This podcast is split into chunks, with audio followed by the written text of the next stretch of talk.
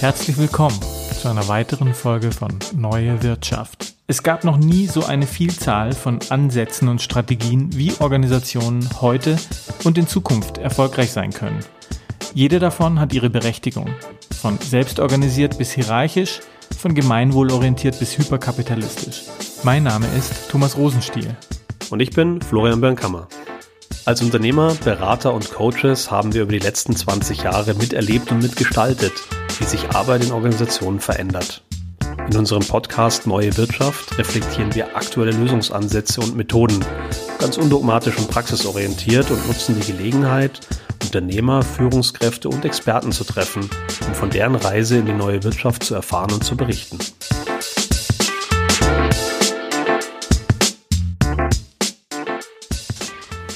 Sixt, Haribo, Weiland, Miele, Kercher, Wirth. Das sind die Namen von Unternehmen, die wohl jeder kennt und die eines eint, sind Familienunternehmen. Familienunternehmen spielen eine große Rolle in unserer Wirtschaft. Es gibt über drei Millionen davon und sie machen laut der Stiftung Familienunternehmen 90 Prozent aller Unternehmen in Deutschland aus. Fast 60 Prozent aller Beschäftigten arbeiten hierzulande für ein Familienunternehmen. Einige dieser Unternehmen gehören zu den größten des Landes wie Volkswagen, BMW oder auch die Schwarzgruppe. Der bei weitem größte Teil zählt aber zu den kleinen und mittleren Unternehmen. Mein heutiger Gast ist Dr. Christian Schiede. Mit seinem Beratungsunternehmen Schiede Hülsbeck Partnerschaft arbeitet er seit 2003 ausschließlich für Familienunternehmen und mit Unternehmerfamilien. Er hat zahlreiche Transformationsprozesse und Generationenwechsel als Berater und Sparringpartner vorbereitet und persönlich nah begleitet. Ich möchte heute von ihm mehr über Familienunternehmen lernen. Mich interessiert, was sie von Nichtfamilienunternehmen unterscheidet und wie sie mit den speziellen Herausforderungen unserer Zeit umgehen. Hallo Christian, danke, dass du der Einladung gefolgt bist. Ja, danke Thomas für die Einladung. Schön hier zu sein.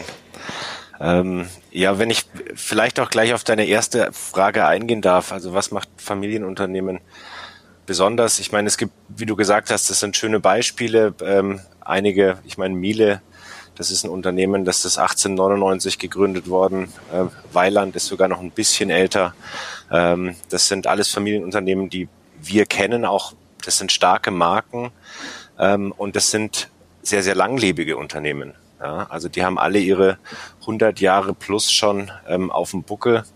Wenn man sich Unternehmen wie zum Beispiel Prüm anschaut, äh, die sind 1530 gegründet. Ähm, also wenn die was können, ähm, dann sind die, ähm, wenn sie es so lange schaffen, ähm, auch ziemlich krisenresistent. Ähm, und ich glaube, das haben die in der DNA und ich glaube, das zeigt sich auch im Umgang der Familienunternehmen jetzt mit äh, der Krise, wo wir jetzt gerade durchgehen. Ähm, und ich glaube, da ist auch ein, ein, ein schönes Unterscheidungsmerkmal. Also ich erlebe Familienunternehmen gerade in der Krise beim Thema soziale Verantwortung eher positiv. Hm, auf der anderen Seite gibt es dann eher so die Publikumsgesellschaften, also mit einem sehr zerstreuten Eigentümerkreis. Ähm, sowas, äh, ja, weiß ich nicht, wie Adidas, dass man dann von so einem Konzern irgendwo lesen muss, dass die ihre äh, Flagship Store Mieten nicht mehr zahlen wollen. Ähm, und das sind so Themen, ähm, da habe ich, finde ich, äh, Familienunternehmen sehr positiv wahrgenommen in der in der Krise und ich finde, das ist auch äh, soziale Verantwortung ein Kernmerkmal für mich von Familienunternehmen. Und dann ähm, es menschelt einfach. Ja? Also ähm, der Mensch steht bei eigentlich allen Familienunternehmen, mit denen ich gearbeitet habe, ähm, im Mittelpunkt und das merkt man auch im Umgang der Leute miteinander. Die arbeiten oft sehr, sehr lange miteinander ähm, und auch die haben schon die ein oder andere Krise ähm, überstanden und ähm, ja, da ist oft viel Zusammenhalt, eine ganz, ganz eine starke Unternehmenskultur, ähm, aber diese Stärke ist halt dann oft auch ein bisschen problematisch, wenn es zum Thema ähm, Veränderungsbereitschaft ähm, und wie offen sind wir, ähm, auch neue Impulse aufzunehmen. Wenn es an solche Themen geht, da sind die dann oft etwas äh, risikoscheuer. Mhm. Ja. Also einerseits so mal eine große, große Kontinuität über Generationen hinweg, aber ja, die, der, die, die Kontinuität, ähm, die ja, sagen wir mal, einen positiven Konservatismus ähm, benötigt, ähm, kann natürlich manchmal auch zum Hindernis werden, wenn ich das richtig verstehe. ein, ein spannenden Aspekt, den ich so in der Vorbereitung auch gelesen habe, ist ja auch, dass äh, die ganzen Familienunternehmen ja sehr weit in der Fläche auch sind. Ja? Ähm, also das ist, die sind jetzt nicht in irgendwelchen Ballungsräumen fokussiert, sondern in fast 2000 Orten Deutschlands gibt es eben mittelständische Unternehmen. Das spricht ja auch nochmal für die gesellschaftliche, ähm, für die gesellschaftliche Relevanz von Familienunternehmen. Ja, also du, du sprichst da ein schönes Thema an. Also ähm, oft wird ja auch von den sogenannten Hidden Champions gesprochen. Ähm, und das sind eigentlich auch genau die Unternehmen, ähm, mit denen ich ganz viel zu tun habe. Die sitzen genau, wie du sagst, die sitzen nicht in Berlin, ähm, in, in, Hamburg, ähm, in München, in der Brienner Straße. Die sitzen oft an sehr, eigentlich fast schon skurrilen Orten. Also ich kann mich erinnern, EBM Papst ist ein äh, global agierendes äh, Familienunternehmen ähm, inzwischen sicher über 5000 äh, Mitarbeiter und ich hatte da mal äh, einen Termin vor Ort und irgendwann glaubt man dem Navi nicht mehr, wenn man überlegt, also die machen ähm, also Infrastrukturtechnologie, ähm, also sehr, sehr große Ventilatoren. Ähm, da müssen Lastwagen rein und rausfahren. Irgendwann wurde die Straße so schmal, dass ich mir gedacht habe, das kann doch nicht euer Ernst sein. Aber ja, die sitzen ähm, in Mulfingen ähm, das kennt niemand. Ähm, das ist wirklich Meilen hinter der Linie, wo sich Fuchs und Hase gute Nacht sagen. Aber das sind Weltmarktführer. Ähm, und ähm, das ist ähm, spannend, weil die eben dann auch in diesen Gegenden oft die größten Arbeitgeber sind, weil hier oft ähm, die Eigentümer ähm, am Samstag zum Bäcker gehen. Ähm, also auch da ist das Thema Sichtbarkeit und ähm, in der Gemeinschaft und auch zu sehen, wo, wo hakt's, ähm, oft sehr, sehr ausgeprägt. Mhm.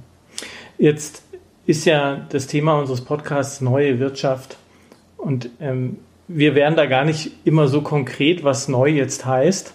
Äh, es impliziert nur, es hat sich was verändert in den letzten Jahren und ich glaube, das ist ja auch für viele spürbar. Und deshalb ja. interessiert mich natürlich auch immer, was die speziellen Herausforderungen sind für Familienunternehmen in diesen Strukturen, die du gerade auch genannt hast. Klar, Covid ist da ein großes Thema, aber prä-Covid gab es auch schon große Veränderungen. Welche Herausforderungen siehst du denn da gerade für Familienunternehmen aktuell? Naja, also wie du sagst, also ähm, ich glaube, es gibt Themen, äh, Stichwort digitale Veränderungen ähm, auf allen Ebenen, die gab es ja vorher auch.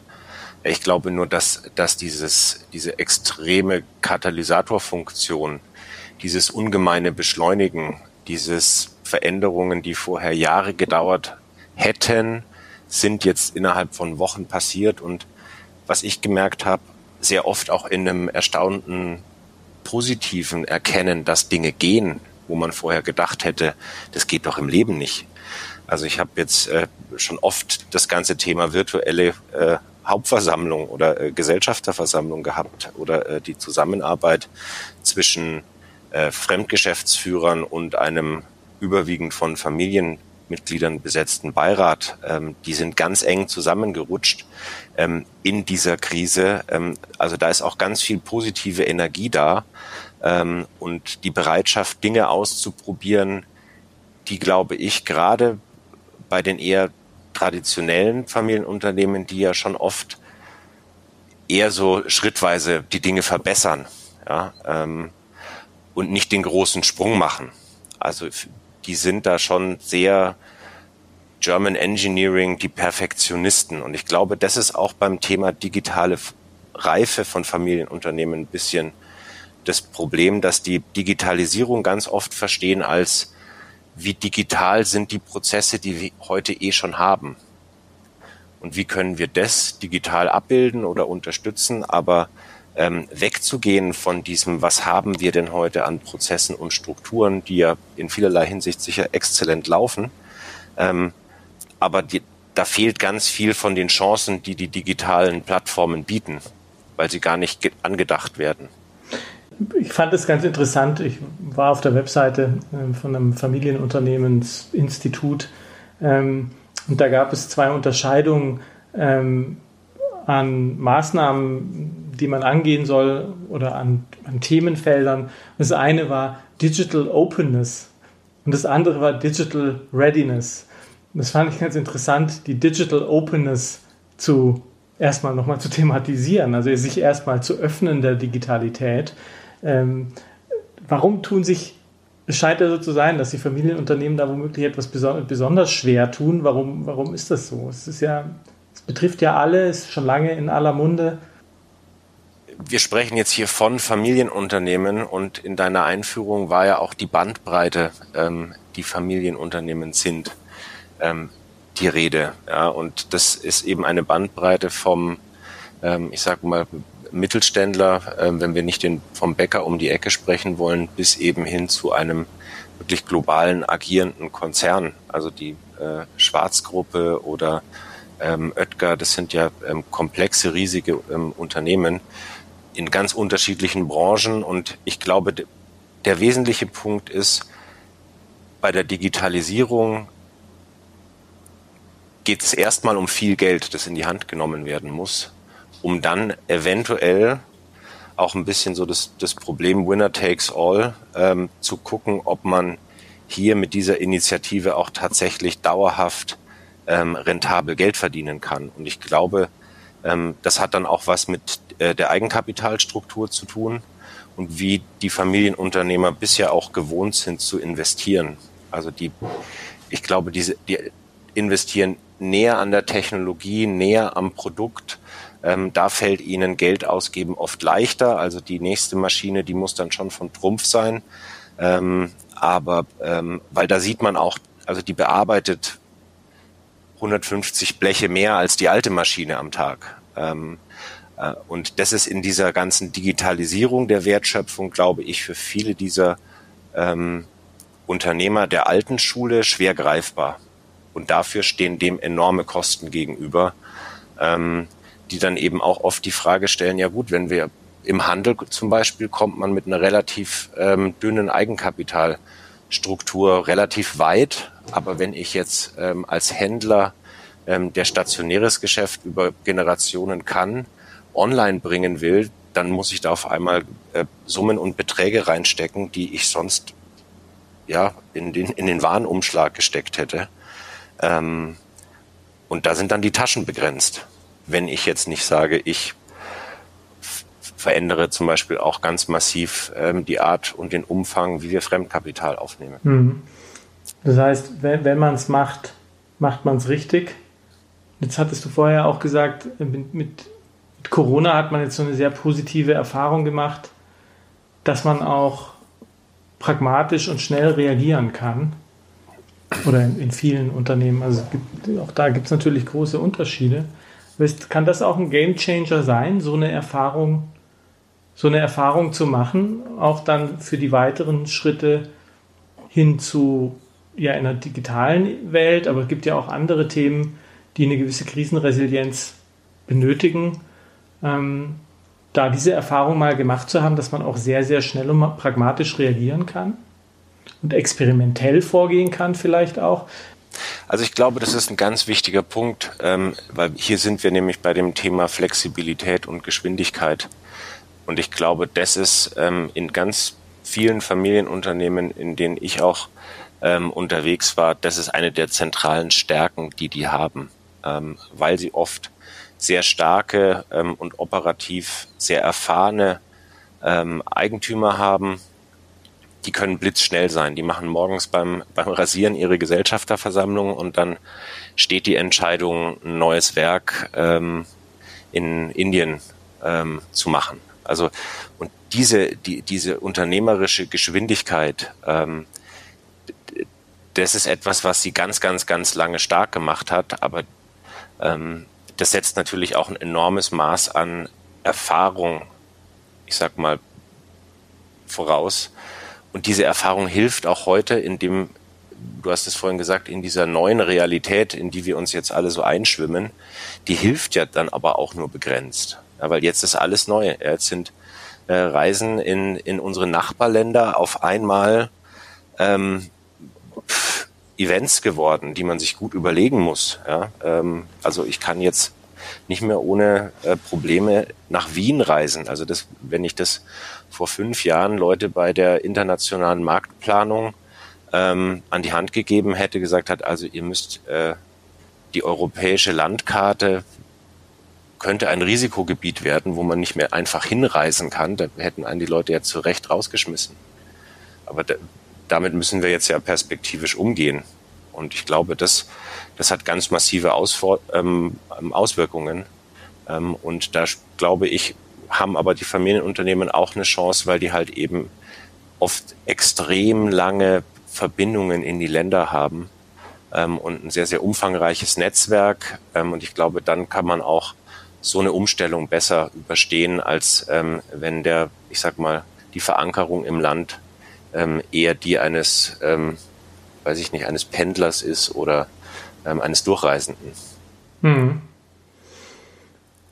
Wenn, was ich ja sehr interessant finde, ist, wenn man das nochmal im Verhältnis setzt. Also Familienunternehmen haben in ländlichen Gebieten großer Anteil der Arbeitnehmer ist oftmals in Familienunternehmen eben beschäftigt. Ähm, es gibt ja auch verschiedenste Studien, die diese Auswirkungen, diese sehr positiven Auswirkungen, also weniger Abwanderung, höhere Bindung an Regionen äh, in Gebieten, wo mehr Familienunternehmen sind, ähm, belegt werden. Und wenn man sich jetzt sowas überlegt wie Covid-19 und äh, die Corona-Krise, ähm, dann spielt es ja nochmal eine ganz andere Rolle. Also was da eine Krise nicht nur für das Unternehmen bedeutet, nicht nur für die Unternehmerfamilie bedeutet, sondern für eine ganze Region bedeuten kann. Also ich muss dazu sagen, ich komme äh, selbst aus so einer Region und, und habe das an meinem eigenen, äh, in meinem eigenen Leben erlebt, wie da eigentlich zwei, drei Firmen äh, einfach einen Großteil sämtlicher Arbeitsplätze in der Region stellt. Übrigens ganz in der Nähe von Ibe im Papst. Ne? Ähm, und ja. ähm, und ähm, das finde ich auch ganz spannend. Wie, wie, wie, wie hast du das erlebt in den Familienunternehmen und den Unternehmerfamilien, wo du unterwegs bist? Wie mit dieser Verantwortung umgegangen ist? Weil wenn da ein so ein Familienunternehmen eben in echte Schwierigkeiten gerät, gerät eine ganze Region in Schwierigkeiten. Ja, also ähm, ich glaube, bei dem Thema geht's ähm, ja auch so wieder ein bisschen drum, also tue Gutes und rede drüber. Ähm, da sind die Familienunternehmen, die ich kenne, nicht wirklich so gut. Also die, die engagieren sich, also und wenn die, wenn die, die wissen ja um ihre Bedeutung für die lokale äh, Community ähm, und für die Familien. Ich kenne ganz viele, die, die ähm, das, was über, wenn sie in Kurzarbeit gehen mussten, ähm, dass sie dann das Delta aufgestockt haben ähm, für die für die Zeit. Ähm, ich kenne aber auch ganz viele, die sich einfache und kluge Schichtmodelle überlegt haben und den den Betrieb weiter am Laufen gehalten haben. Ähm, also da, da gibt es sehr sehr sehr sehr gute und und findige Lösungen, diese Verantwortung für die Gesellschaft vor Ort, für die Community, die wahrzunehmen. Also da habe ich jetzt gar nichts mitbekommen, wo ich ähm, mir denken würde, oh, da hat sich jetzt jemand aber ein Ei gelegt, also indem man mit einem neuen Bentley vorgefahren ist oder so. Also wäre mir gar nicht untergekommen. Hat es das Thema ein bisschen also, stärker in den Fokus wieder gerückt? Ähm, also die Wahrnehmung wenn man jetzt nicht unbedingt in diesen Themen drin ist, aber ähm, es gab ja früher diesen Unternehmertyp, der sehr, sehr stark in, in, in, in der Region aktiv war und eigentlich bei jedem Dorffest oder auch bei größeren Veranstaltungen sich engagiert hat und da einfach eine, sehr, sehr wichtige Rolle gespielt hat. Ähm, die heutigen Zeiten sind da ja unter Umständen ähm, lassen einen ja oftmals hinterfragen, ob das, ob das noch ein Wert ist, den, den Unternehmer haben ja, ähm, oder sich leisten können. Und hat das das ein bisschen wieder stärker in den Fokus zurückgebracht, gesellschaftlich eine Rolle zu übernehmen und Verantwortung zu übernehmen? Ähm, also ich glaube, dass, dass ähm, so erlebe ich das zumindest. Also dieses Patriarchenmodell, was du ja ein bisschen ansprichst, ähm, jetzt nicht nur in der Firma, sondern eben dann eben auch im Dorf, ja, ähm, in der kleineren Stadt. Also das läuft aus. Also da kenne ich, also ich kenne einige dieser, dieser Unternehmertypen, die, die damit sehr, sehr erfolgreich gewesen sind. Aber in der nächsten Generation sehe ich diesen, ich sag mal, Führungstypus eigentlich gar nicht mehr. Also, und da ist es dann eher oft so, dass sich die Leute dann auch sehr wohl gesellschaftlich engagieren, ähm, zum Teil mit sehr, sehr viel Aufwand auch. Ähm, ohne jetzt gleich irgendwo äh, so ein, ein Leben des Stifters zu führen. Ja, ähm, das können auch nur wenige. Aber viele sind persönlich sehr, sehr gesellschaftlich oder sozial engagiert, ähm, aber eben nicht mehr, ich sag mal, am Stammsitz äh, der Firma, sondern ähm, die sitzen dann eben oft in Stuttgart, in Hamburg, ähm, in Düsseldorf und haben oft gut bezahlte ähm, Jobs oder äh, zum Teil eigene Firmen, ähm, aber die sind vor Ort dann auch gar nicht mehr so sichtbar. Und das ist auch eine massive Veränderung. Mhm. Also die nächste Generation von, von, von Familienunternehmern im Sinne der, der Eigentümer wird viel weniger sichtbar sein vor Ort, ähm, weil sie einfach ihren Lebensmittelpunkt woanders haben. Also Wem kann man es verdenken, äh, wenn ich heute ein Unternehmen wie IBM Papst führen müsste, dann bräuchte ich eine her herausragende Ausbildung. Ähm, und wenn ich aber dann mal ähm, eine herausragende Ausbildung in einer Großstadt gemacht habe und danach relevante Industrieerfahrung in internationalen Großstädten gesammelt habe, ähm, was bringt mich denn dann da nach Mulfingen? Also Hidden Champion hin oder her. Mhm. Also ich glaube, das ist, das ist ein, ein, ein enormes Problem von ganz vielen auch enorm erfolgreichen Familienunternehmen. Ähm, vor der Krise gewesen ist das Thema Kampf um die besten Köpfe. Ähm, weil sie halt dann da als Hidden Champion in der äh, Provinz einfach ganz schlechte Karten hatten, solange dieses Präsenzmodell unantastbar war. Und das finde ich was du gemeint hattest vorhin mit diesem Digital Awareness und Digital Readiness. Also ich glaube, da hat jetzt Covid-19 wie so eine Abrissbirne gewirkt und hat alle äh, Barrieren und Hürden ähm, sozusagen ähm, radikal verkleinert, ähm, die dieses äh, Vorort Führungsprinzip und Arbeitsprinzip in Frage gestellt haben oder geschützt haben. Also dass auch die besten Köpfe stärker remote arbeiten können, dass man offener ist, da Mischmodelle zu fahren etc. Ja, ich habe ja, ich habe ja gesehen, dass, dass jetzt Eigentümerfamilien das erste Mal ähm, Gesellschafterversammlungen online machen mussten. Mhm. Also weil es ja nicht anders ging. Also wenn man die davor gefragt hätte, würdet ihr sowas in Erwägung ziehen, dann die hätten einen wenn ich einen guten Tag erwischt hätte, schief angeschaut und sich dann kopfschüttelnd umgedreht und wären gegangen. Und jetzt haben sie es gemacht und es hat funktioniert. Und ich habe auch gehört, dass, dass ich sag mal, die, die Zombie-Diskussionen, die ja zum Teil auch in solchen Gesellschafterversammlungen immer wieder auftauchen, ja, ähm, also wir sollten nochmal über unsere Entnahmepolitik reden, ja, ähm, so das immer, wo man immer wieder drüber stolpert und wo es dann immer ganz schnell emotional wird. Da sind auf einmal Dinge besprechbar worden online, die man face to face gar nicht hätte besprechen können, weil es nach drei Minuten geknallt hätte.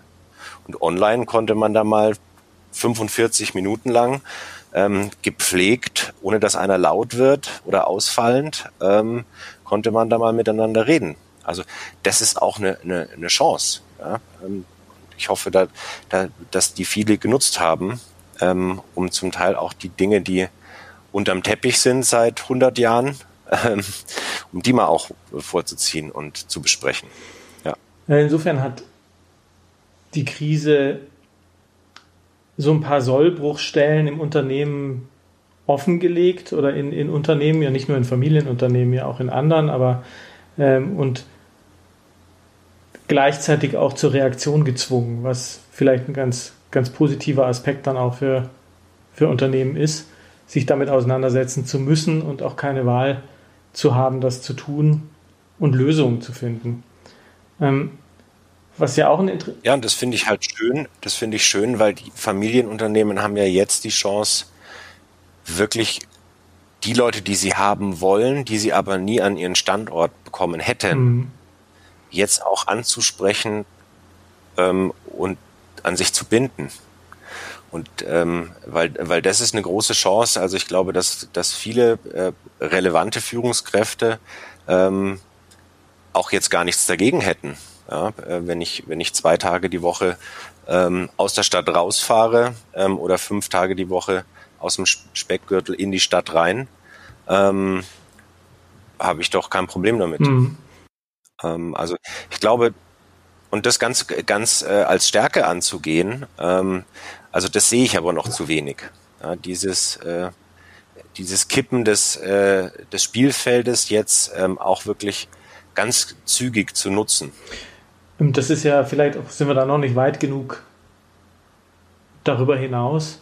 Ja. ja und jetzt ist ja auch die Phase, wie man das, was man gelernt hat, wirklich integriert, auch in zukünftige Diskussionen. Ähm, man vergisst ja auch recht schnell, ähm, wie es so war, aber das ist, denke ich, ja auch die Challenge von Beratern oder auch von, von den Unternehmen selbst, diese Learnings jetzt auch zu integrieren in, in, in, in die internen Diskussionen, wie es in, in der Zukunft.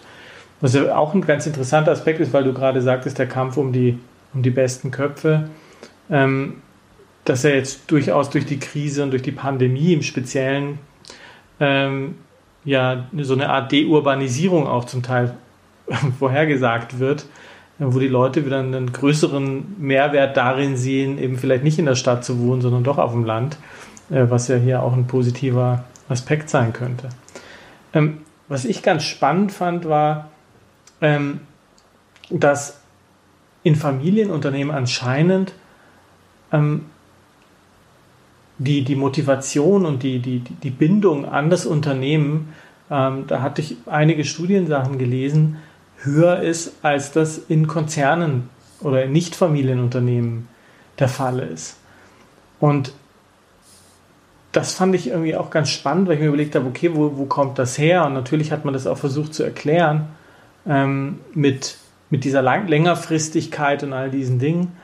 Und vielleicht ist das auch ein spannendes Thema, weil was ja oft diskutiert wird heutzutage, ist ja dieses Thema Purpose und diese, diese ähm, warum machen wir das eigentlich alles? Und was ähm, ähm, angefangen von Don't Be Evil vor vielen, vielen Jahren ähm, bis hin zu äh, fast jedes Startup hat irgendwo drinstehen, wir wollen die, die Welt besser machen. Ja? Ähm, und das fand ich einen interessanten Aspekt, dass durch diese Familienstruktur womöglich einfach auch ein längerfristiger, eine längerfristigere und eine weniger an äußeren Umständen gekoppelte, also jetzt ähm, Stakeholder, Börsenkurse etc. pp. Ähm, Share, ähm, ähm, ähm Shareholder äh, Value Themen, ähm, dass man da einfach tatsächlich mehr auch spüren kann, dass da ein, ein höheres Ziel, ein höherer Zweck dahinter steht in solchen Firmen. Kannst du das nachvollziehen? Würdest du das so sehen? Ja, also ich oft haben und, und, und das hat ganz viel was mit mit den Geschichten, die erzählt werden, zu tun und ähm, wie wie prägend diese Geschichten sind. Und ich glaube, ähm, für die Leute, die in einer Unternehmerfamilie aufwachsen, hören die immer Geschichten in der einen oder anderen Richtung, die ums Unternehmen gehen. Die haben seit Kindertagen mehr oder weniger das Unternehmen am Küchentisch mitsitzen. Ähm, manche gehen so weit, dass sie sagen, das Unternehmen ist so das Geschwisterchen, auf das ich immer äh, neidig war, ja, weil es hat immer alles bekommen äh, und da war der Papa immer und bei mir war er nie. Also ähm, ich glaube, äh, das ist eine sehr, sehr emotionale Bindung, weil sie von ganz, ganz, ganz frühen Beinen anträgt, ähm, oft emotional mit, mit Konflikten beladen ist, ähm, weil sich die Eltern streiten ähm, und weil man weiß, dass es irgendwie ums Unternehmen geht. Und dann soll ich da auch noch irgendwie mitmachen, wo ich äh, doch gesehen habe, wohin das führt. Ähm, also das sind auch ganz hochemotionale persönliche Entscheidungen. Aber ganz unabhängig davon können die meisten Familienunternehmen ja eigentlich gar nicht raus aus ihren, ich sag mal, aus diesem Anteil am Unternehmen. So einfach ist es nicht verkauft. Ähm, also das ist bei vielen zwar auch anders geworden, das Thema Verkauf. Also früher war das ja das maximale Tabu, überhaupt einen, einen Verkauf als mögliche Nachfolgelösung überhaupt anzusprechen. Ich denke, das äh, hat sich verändert. Ähm, also es ist heute eine unternehmerisch kluge Option, die man hat und die gilt es zu prüfen. Ähm, aber die meisten, die meisten äh, könnten gar nicht, selbst wenn sie wollten. Ähm, und dann würde ja die Frage stehen, ja, und was dann? Also mit dem Geld auf dem Konto bin ich selber der Vermögensverwalter, der diese Beträge kompetent und professionell verwalten kann. Ähm, was passiert dann? Ähm, das, sind, das sind die Themen, die ganz viele beschäftigen, wo sie wenig ähm, Erfahrung drin haben und also Publikumsgesellschaften verabschieden sich einfach mal von einem Geschäftsbereich, äh, wenn die sagen, nee, der passt uns nicht mehr in die Strategie. Die kaufen ähm, große Unternehmen zu, die erfinden sich komplett neu. Das kann ein Familienunternehmen, was seit mehreren hundert Jahren mehr oder weniger im selben Geschäft ist, ähm, nur ganz schwierig. Ja, ähm, also wenn man, wenn man ein Unternehmen wie Stiel äh, kennt. Ähm, das ist auch eine Marke, die, die gut beworben wird im Endkonsumentenbereich. Ähm, also für die war es technologisch fast ein Ding der Unmöglichkeit, von einem normalen Ventilator wegzukommen, geschweige denn vom Verbrennungsmotor. Ähm, also weil das ist so tief in der ihrer Techniker-DNA drin, äh, sich da neu zu erfinden, das ist wirklich eine Revolution für die. Und da tun sich, glaube ich, ähm, die Führungskräfte, die Vorstände in Publikumsgesellschaften leichter, ähm, weil die halt einfach auch nur, ich sag mal, Mandate haben als CEO, die vier, fünf Jahre gehen. Und das ist natürlich auch bei einem Familienunternehmen anders. Das bleibt mir lebenslang. Mhm. Also meine Frage ging in ein bisschen eine andere Richtung, aber das, was du jetzt gerade gesagt hattest, ähm, stützt sozusagen die These so ein bisschen in meinen Augen. Und zwar, was ich spannend fand, war, also natürlich so im Karriereweg von vielen Leuten ist halt eine Art Konzernerfahrung oder Familienunternehmen, das hat ja eine gewisse Konnotation, gar nicht mal ist positiv negativ, sondern es ist irgendwie so, man hat eine gewisse Vorstellung. Und ähm, jetzt zum Thema neue Wirtschaft, und da geht es immer wieder darum, okay, wie, wie, wie vereint man dieses Thema mit, wo ja immer stärker auch der Mensch äh, im, im Mittelpunkt steht, aber gleichzeitig Wirtschaft und wirtschaftliche ähm, Regeln und Notwendigkeiten in Einklang gebracht werden müssen. Ähm, die Anforderungen verändern sich.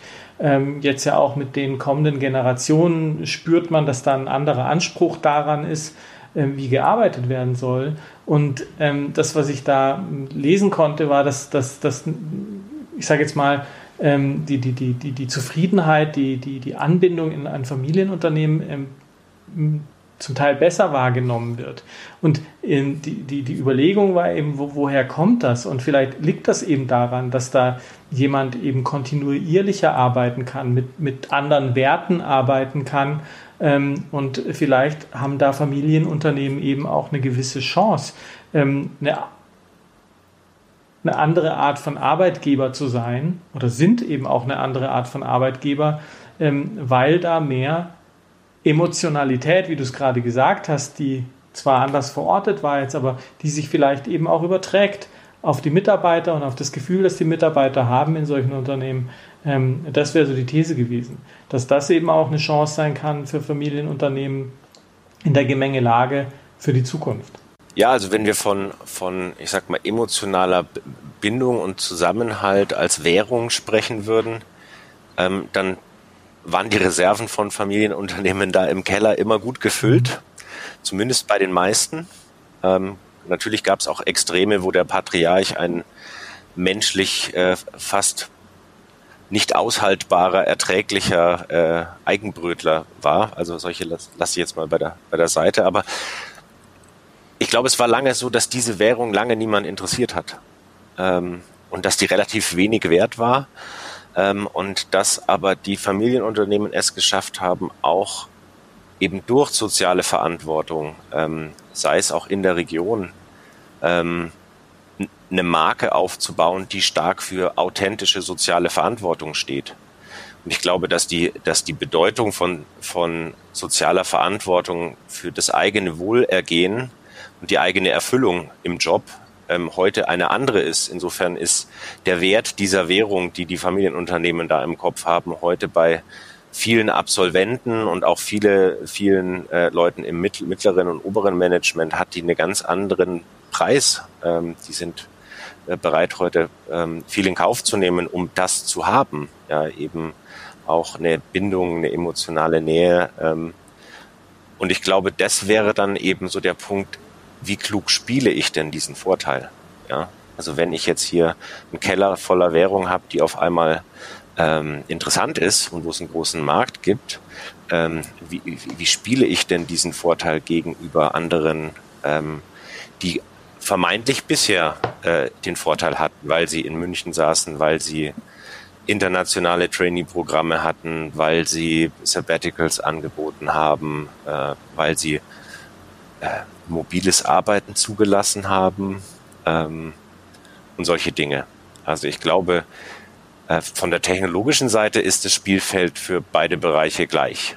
Also da gibt es genügend, um das zu ermöglichen und da haben die Publikumsgesellschaften keinen finde ich, nennenswerten Vorteil. Lieber Christian, das waren spannende Einblicke in die Welt der Familienunternehmen. Vielen Dank, dass du dir die Zeit genommen hast. Gerne.